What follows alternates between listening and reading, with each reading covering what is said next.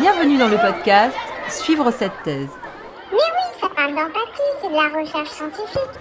Je m'appelle Marianne Perrotte, je suis professeure à l'INSPE de Nice et doctorante en sciences de l'éducation à l'Université du Mans, passionnée par la question de l'empathie et du bien-être en milieu éducatif. Vous allez écouter un extrait issu d'une émission du type Super Nanny et qui décrit une petite fille de 6 ans qui hurle et qui obtient tout ce qu'elle veut de cette façon. Alors écoutez un peu. Quand je lui dis de s'habiller, elle hurle. Quand je lui dis d'aller se coucher, elle hurle. Quand je lui dis d'aller à l'école, elle hurle. Quand je lui dis euh, tu manges ça, elle hurle.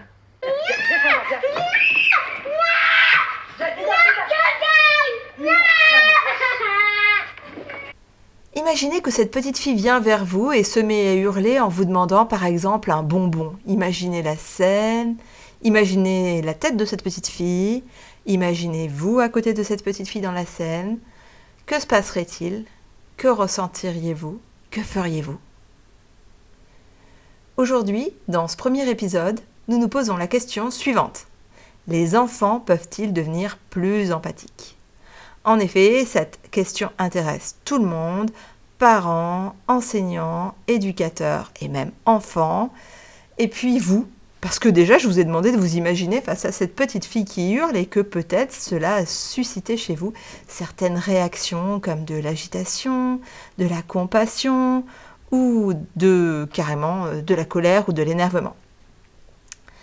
Pour certains auteurs, comme par exemple Catherine Guéguen, les enfants naissent empathiques et au fur et à mesure de leur enfance, en rencontrant des gens plus ou moins bienveillants, par exemple en recevant des jugements, des sanctions, des expériences négatives, les enfants vont perdre cette disposition qu'ils avaient à la naissance. Le cortisol attaque leur cerveau et là c'est irréversible.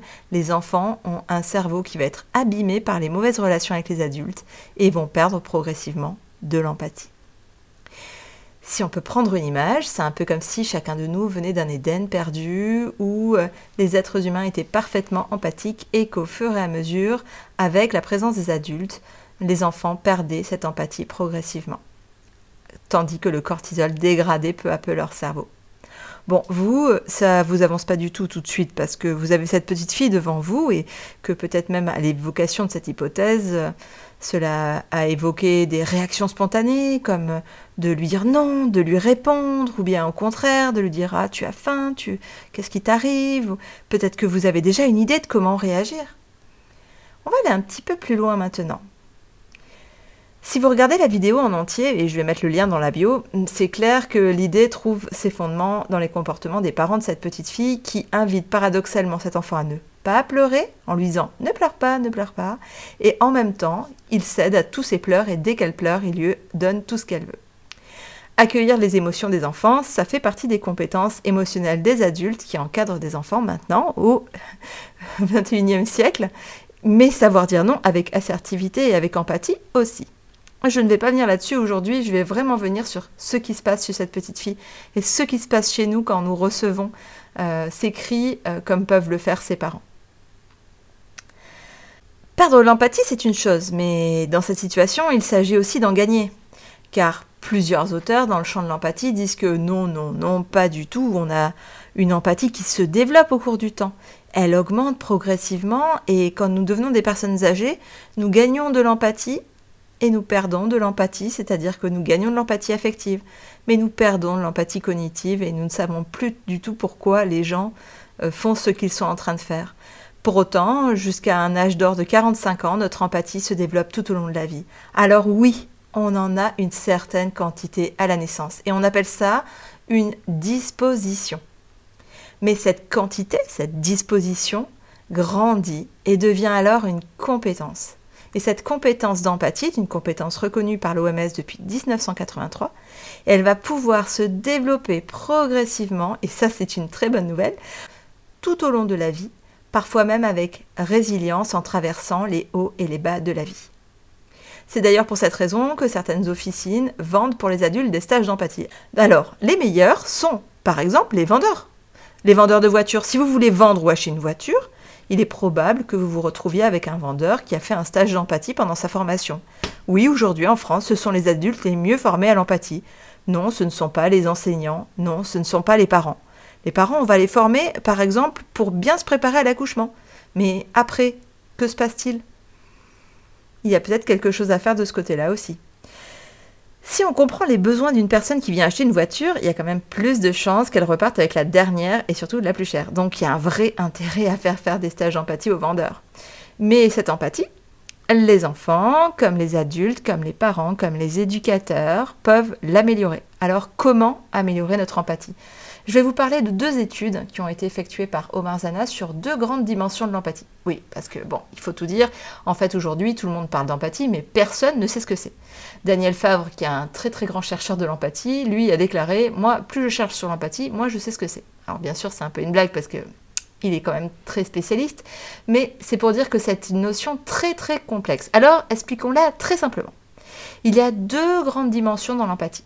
La première, elle est cognitive, c'est comprendre ce que vit l'autre. Par exemple, cette petite fille vient vous voir en hurlant.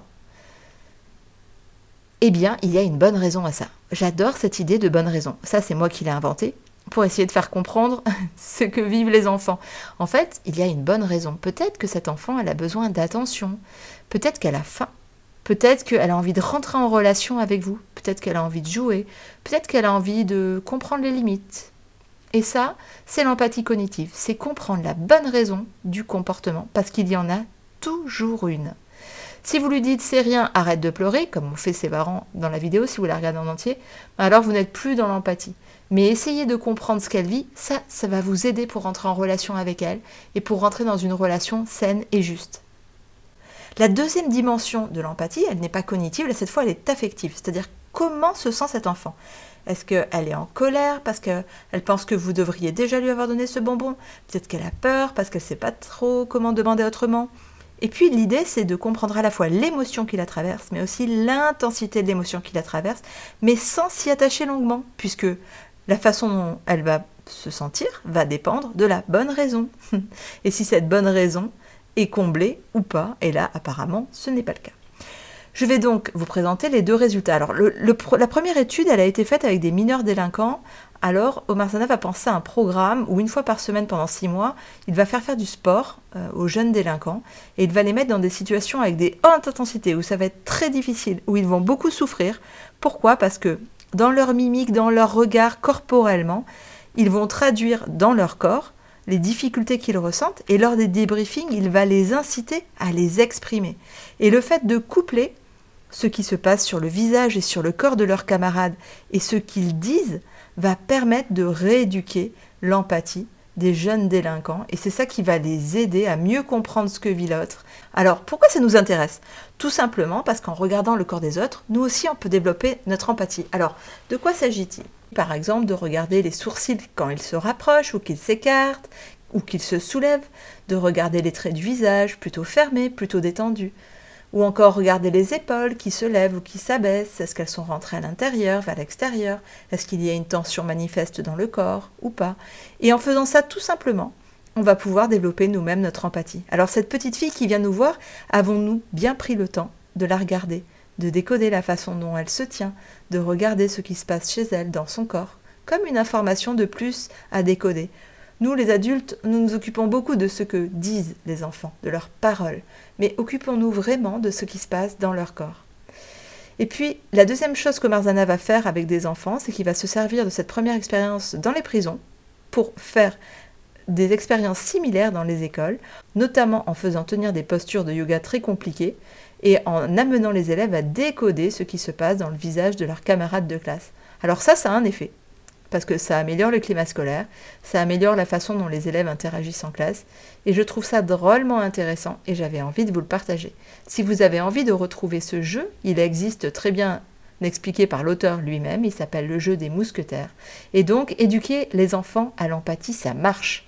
Ça marche pour les mineurs délinquants, ça marche pour les élèves en classe, et au final, c'est très efficace de leur apprendre à décoder ce qui se passe dans le corps des autres.